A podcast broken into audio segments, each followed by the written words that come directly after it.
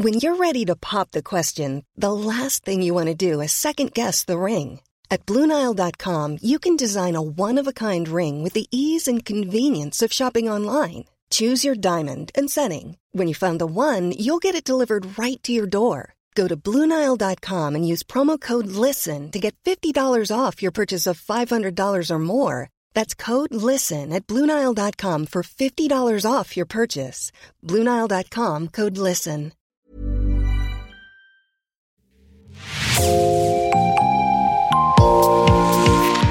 Bonjour et bienvenue dans Podcasting, l'actu dans la poche, le podcast quotidien d'actualité du Grand Sud-Ouest. Chaque jour, suivez-nous à la découverte de l'information régionale avec les journalistes et chroniqueurs du territoire. Je m'appelle Jean Berthelot de Lagleté.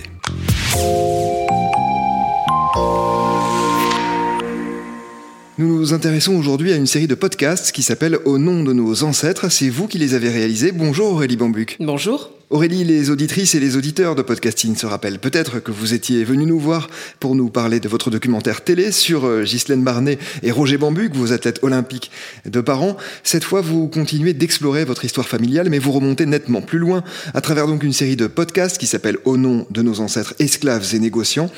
Votre papa est guadeloupéen, votre maman martiniquaise. Vous vous entretenez dans ce podcast avec Axel Balguéry, qui est la descendante indirecte de Pierre Balguéry Stutenberg, lequel a donné son nom à un grand cours bordelais. Un mot d'abord sur ce négociant qui a vécu à cheval entre les 18e et 19e siècles. Il n'a pas directement hein, participé à la traite des esclaves, même s'il a eu l'intention de le faire sans y parvenir. En revanche, sa fortune et celle de son père et de sa famille, donc, sont largement dues au système esclavagiste mis en place à l'époque, c'est ça? C'est ça, c'était au commerce euh, en droiture, en fait. Euh, Pierre Balguery Stutenberg vient d'une famille de négociants euh, qui, à l'époque de, l'esclavage colonial, commerçait directement avec les, colonies des Antilles. Pierre Balguery Stutenberg a voulu euh, un bateau pour faire la traite négrière et ça s'est passé en 1815 au moment où euh, Napoléon, qui revenait de ses 100 jours, a aboli la traite euh, négrière. Donc le bateau était prêt à partir et il n'est jamais parti parce que c'était devenu illégal. Donc euh, voilà, Axel est la descendante en fait précisément du frère de Pierre Balguery Stutenberg qui s'appelle Jean-Isaac qui était lui aussi un négociant et les deux frères étaient les enfants de Jean-Baptiste euh, Balguery qui lui euh, était héritier d'une plantation à Saint-Domingue et qui dit plantation dit esclave forcément mais c'est pour montrer qu'ils faisaient tous partie du même système et ils n'étaient pas les seuls. Et d'ailleurs, euh, l'ensemble des Bordelais euh, à l'époque faisait partie de manière directe ou indirecte euh, de, ce système. Et c'est un héritage qui a beaucoup pesé sur les épaules d'Axel parce qu'elle porte encore le nom Balguerie. Elle est fière de son nom, mais qu'on l'a attaqué à des moments sur ce nom-là, sur son héritage supposé, sur le fait que son ancêtre soit un négrier supposé. Alors le, le, fait qu'il ait voulu faire la traite de, de négrière l'a tout de suite plongé dans la, la case des négriers avérés. Et, euh, et on l'a attaqué là-dessus. Quand on a su également qu'elle avait, euh, qu'elle descendait d'une famille qui avait hérité euh, d'une partie d'une plantation à Saint-Domingue, là aussi, on lui a demandé réparation. Donc il y avait tout un malaise chez elle, et c'est ce qui m'a intéressé quand je me suis rapprochée d'elle, parce que je savais qu'elle prenait la parole sur ces questions-là. Je savais qu'elle avait été attaquée sur ces questions-là, et j'avais envie, avec elle, qu'on raconte cette histoire de l'esclavage, mais des deux côtés, pour le coup, qu'on se mette du même côté, pour raconter ce que nos ancêtres avaient fait euh, chacun euh, de leur côté. Oui, parce que Aurélie, vous l'avez euh, rapidement évoqué, mais Pierre Balguéry-Stutenberg, il est finalement assez représentatif hein, de la manière dont les notables bordelais se sont enrichis à cette époque-là grâce au, commerce triangulaire, puisque les navires transportant des esclaves y ont été moins nombreux qu'à Nantes ou surtout à Liverpool, par exemple, mais la ville a notamment largement profité du produit du travail gratuit des esclaves, c'est bien ça? C'est ça, Bordeaux a été le premier port colonial en fait. La, la différence avec le port négrier, c'est comme Nantes, c'est le port qui arme les bateaux qui partent faire la traite négrière. Le port colonial, c'est le port qui profite des mouvements euh, des marchandises euh, entre euh, l'Europe et les Antilles et qui s'enrichit grâce à ce système euh, économique. Donc effectivement, Bordeaux doit sa richesse à ce système euh, en droiture avec avec les colonies et la famille Balguery n'est pas la seule à en avoir profité. Toutes les familles bordelaises qui vivaient à cette époque-là en ont profité.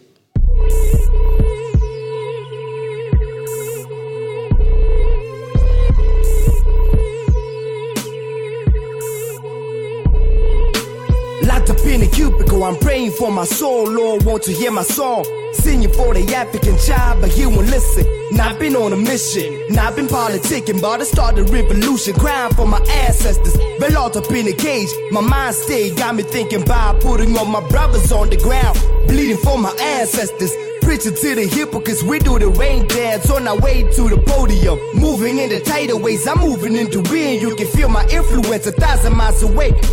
Pleading for my ancestors on the life sentence. Picture man going on about the fake independence. They buy a safe from a lender, haste to kill my kind, justifying all my ancestors. Store my identity, limiting my ability to do a lot of miracles. Alors dans ce contexte, c'est-à-dire dans cette grande histoire, il y a la petite histoire de votre famille et de celle d'Axel Balgueri. Votre podcast est découpé en six épisodes au cours desquels on découvre toute la complexité finalement hein, des racines de votre famille, mais qui là non plus n'est pas un cas isolé. Vous saviez que vous étiez descendante d'esclaves, mais vous avez euh, visiblement hein, découvert au cours de vos recherches que l'un de vos ancêtres était lui-même un notable bordelais. Absolument, en fait, en remontant dans, dans les branches, alors c'est du côté maternel, ma mère est née en Martinique, et de son côté, j'ai vu qu'il y avait beaucoup plus de mélange euh, justement entre esclaves et propriétaires que du côté de mon père euh, en Guadeloupe où il n'a que des ancêtres euh, qui étaient esclaves. Et donc du côté de ma mère donc dans les branches des esclaves donc d'un point de vue recherche généalogique c'est très compliqué de retrouver la trace des ancêtres esclaves simplement parce qu'ils ne produisaient pas de documents quand on achetait des, des esclaves. C'était des lots c'était des matricules. Ils n'avaient pas de nom. Ils n'ont eu que des noms à partir de l'abolition en 1848 donc retrouver les ancêtres j'ai retrouvé les, euh, les ancêtres qui ont été affranchis euh, comme ça.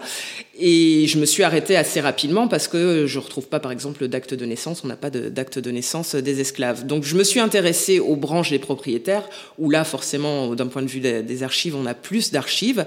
Et en remontant dans les branches des propriétaires, donc du, côté de, la Martinique, je voyais des origines de Poitiers, de Marseille, de, de Noirmoutier, et je suis tombée sur un, un ancêtre qui, lui, était né à Bordeaux. Je me suis dit, bah, je suis né au Bordelais, ça fait huit ans que je, vis à Bordeaux. J'ai un ancêtre qui venait de Bordeaux, donc ça m'a intéressé forcément, ça a piqué ma, ma curiosité. J'ai voulu en savoir plus, donc j'ai remonté. Donc je, je, suis tombée donc sur un Vincent Dumas qui est euh, qui a vécu en Martinique, qui s'est marié avec une créole. Donc c'est une personne qui est née euh, en Martinique, qui venait aussi d'une famille de propriétaires, et son père était un magistrat euh, à Bordeaux en fait. Donc je suis allée fouiller, euh, j'ai cherché hein, dans les archives, je suis allée aux archives départementales euh, de la Gironde euh, en disant bah voilà j'ai un ancêtre qui s'appelle Dumas je cherche euh, des réponses je cherche à savoir à en savoir plus sur lui. Donc forcément le nom Dumas ça fait penser d'abord à Alexandre Dumas et puis c'est un nom courant. Donc voilà on c'est pas évident de, de, de, retrouver le bon Dumas mais voilà ça m'a ça m'a intrigué et puis de voir que il est le fils donc d'un notable bordelais que sa mère était commerçante, enfin c'était venait d'une famille de commerçants et je j'ai quand même pu consulter un petit peu des euh, quelques archives qui montrent des registres de commerce en fait avec quelle famille euh, euh il commerçait à l'époque et c'était la famille Gradis euh, par exemple. Donc voilà, comme quoi c'est une histoire nuancée. Je me suis présentée à Axel en disant moi je suis descendante d'esclaves et en fait j'ignorais et j'ai découvert avec avec cette série bah, que j'étais aussi descendante d'un négociant euh, colonial euh, bordelais, d'un propriétaire bordelais qui est venu s'installer euh, en Martinique et qui a fait toute sa vie en Martinique, qui a eu des enfants et qui a eu, dont les enfants, ça a transmis. Ben voilà, ça a été un de mes ancêtres j'ai un lien avec Bordeaux. Alors on ne va évidemment pas tout dévoiler hein, de votre podcast qui sera à découvrir en description de cet épisode notamment. Simplement, vous êtes parti aux Antilles avec Axel. Pourquoi avoir fait ce choix? Parce que j'avais envie de, raconter cette histoire donc à échelle humaine, donc de partir de nos ancêtres respectifs et savoir ce qu'ils avaient fait. Donc c'est ce qu'on a fait sur la, partie bordelaise. Et les Antilles, il bah, fallait savoir le fruit de cette de ce système. Euh, moi, c'était aller à la découverte, finalement aller sur la terre de mes ancêtres, mais pour Axel, c'était comprendre, euh, voilà ce que ce, dont ses ancêtres euh, profitaient. Ben voilà concrètement à quoi ça ressemblait, euh, une plantation à quoi ça ressemblait, une habitation à quoi ça ressemblait semblait euh, découvrir voilà les, lieux de vie. On a, on a découvert euh, en Martinique un village d'esclaves reconstitué par un descendant d'esclaves qui avait à cœur justement d'expliquer euh, l'histoire et qui montre voilà les, les, conditions horribles dans lesquelles vivaient les esclaves à l'époque. Il a reconstitué des cases. il a reconstitué toutes les chaînes qu'il y avait. Enfin voilà, il a voulu montrer vraiment la violence qu'il y avait à cette époque-là. Mais c'est c'est une démarche qui a beaucoup marqué Axel parce que c'est un monsieur qui était tout en apaisement. Lui, il avait une volonté d'expliquer les choses pas d'en rajouter euh, pour euh, polémiquer, expliquer les choses pour que les enfants, en pensant aux enfants, pour qu'ils sachent d'où ils viennent. Et ça, ça a beaucoup touché euh, Axel d'avoir cet aspect pédagogique, cet aspect de, de transmission, parce qu'on est toutes les deux mères de famille et qu'on a envie de transmettre une mémoire apaisée à nos enfants.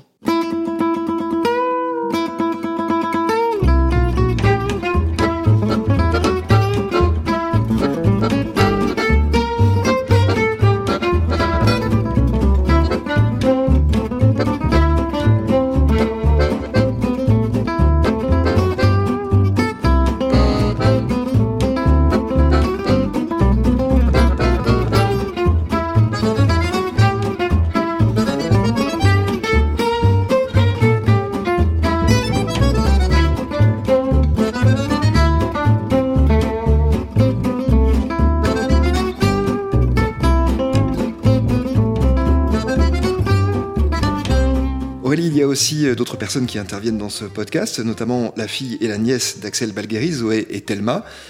Vous êtes vous-même maman, c'est une affaire de transmission ce podcast. Ah, c'est tout à fait une, affaire de transmission. J'ai chassé les sons euh, euh, et de la fille d'Axel Zoé, de sa nièce Thelma, moi de mes enfants, à leur demander un petit peu ce que, ce que ça leur évoquait l'esclavage. Mais oui, parce que c'est important de savoir, comme dit l'adage, le proverbe, mais c'est important de savoir d'où on vient pour savoir où, l'on va. Et mes enfants, quand ils commençaient à m'interpeller en lisant des bandes dessinées, en voyant que le personnage noir était, avait le mauvais rôle, que le personnage blanc avait le bon rôle et à me dire que c'était une BD raciste.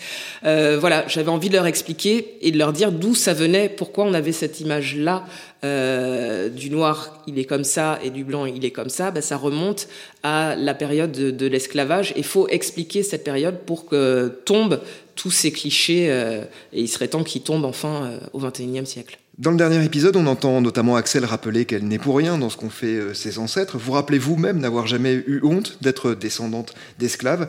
Ce podcast est aussi là pour clarifier ces points-là, aider à la réflexion aussi sur ce sujet Bien oui, parce que euh, la honte, euh, Axel ne l'a jamais ressentie mais on a cherché à lui faire ressentir en la ramenant euh, à chaque fois à, cet ancêtre présumé euh, euh, négrier. La honte de mon côté, c'est surtout ce dont mon père me parlait à son époque, sa génération. c'était une honte de se dire descendant d'esclaves, c'était un tabou, mais parce qu'on est passé sur une longue période où il fallait pas en parler, mais parce que ça faisait partie de, de, de, du système. une fois l'abolition établie, on oublie tout. Euh, vous avez vécu euh, comme ça, effectivement, vous avez été esclave, etc. Maintenant, on vous libère, on oublie tout, donc on oublie tout. Il y avait une chape de plomb qui a perduré de génération en génération, et il fallait que ça s'arrête. Et pour que ça s'arrête, il fallait que les choses soient expliquées.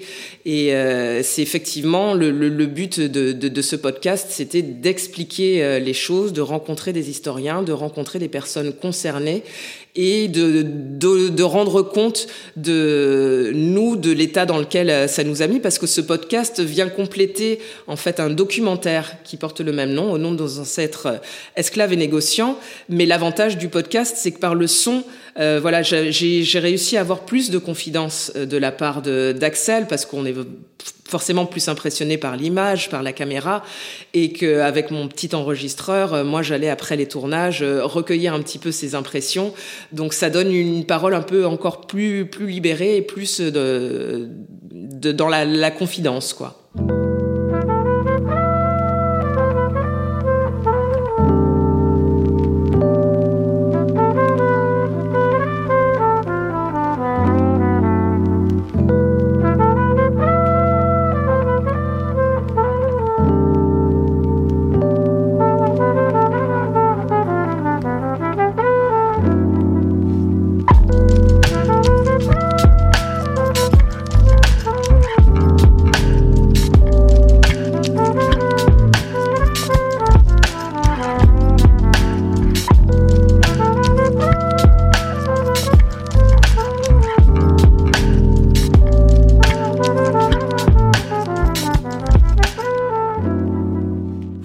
Où ça a été pesant pour elle, pour Axel, justement, ce nom. Ça a été le cas notamment au moment où certaines associations, comme le Conseil représentatif des associations noires, ont engagé cette démarche finalement de commencer à demander réparation aux descendants, ce qui d'ailleurs est une démarche très différente de celle de mémoire et partage et de Carfa Diallo, hein, dont il a souvent été question dans, dans Podcasting, qui lui considère qu'il n'y a pas du tout cette culpabilité ou cette responsabilité à faire peser sur les descendants ou descendants présumés. Bah oui, oui, elle a été attaquée. Elle, tout a commencé pour elle en 2014 parce qu'elle s'est présentée à des élections euh, municipales dans sa commune de Tresse et que quatre jours avant euh, le premier tour des municipales, son adversaire politique organise une conférence euh, sur le passé négrier de Bordeaux à Tresse.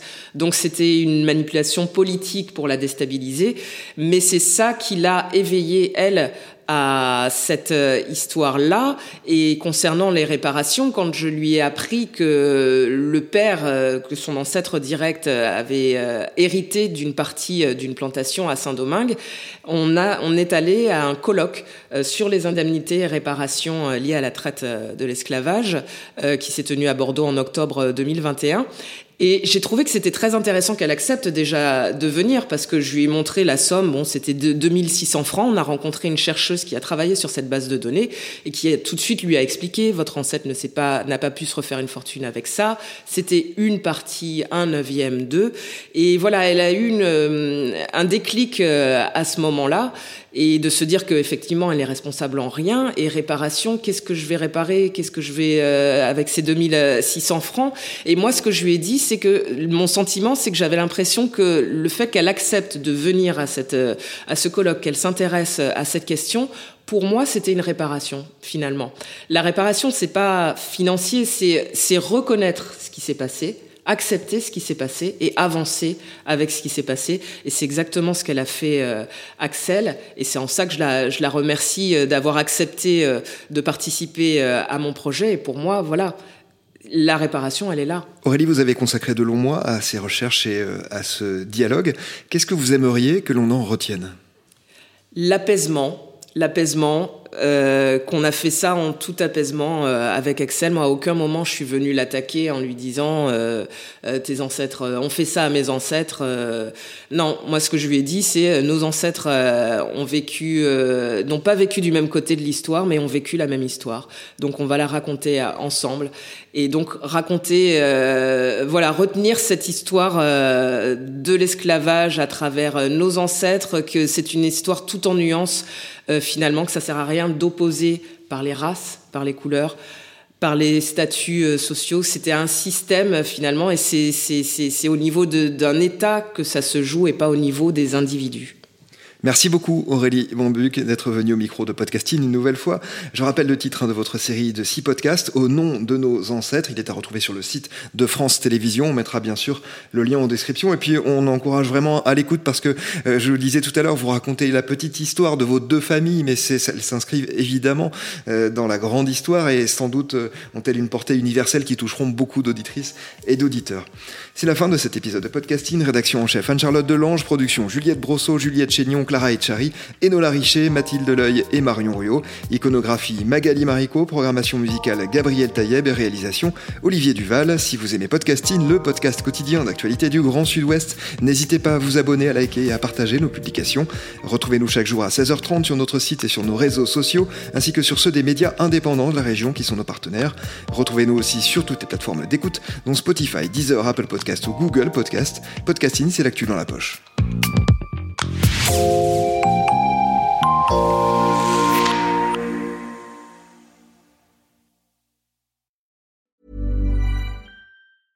Hi, I'm Daniel, founder of Pretty Litter. Did you know cats tend to hide symptoms of sickness and pain? I learned this the hard way after losing my cat, Gingy. So I created Pretty Litter, a health monitoring litter that helps detect early signs of illness by changing colors, saving you money and potentially your cat's life. Pretty Litter is veterinarian developed, and it's the easiest way to keep tabs on your fur baby's health right at home. Go to prettylitter.com and use code ACAST for 20% off your first order and a free cat toy. Terms and conditions apply. See site for details.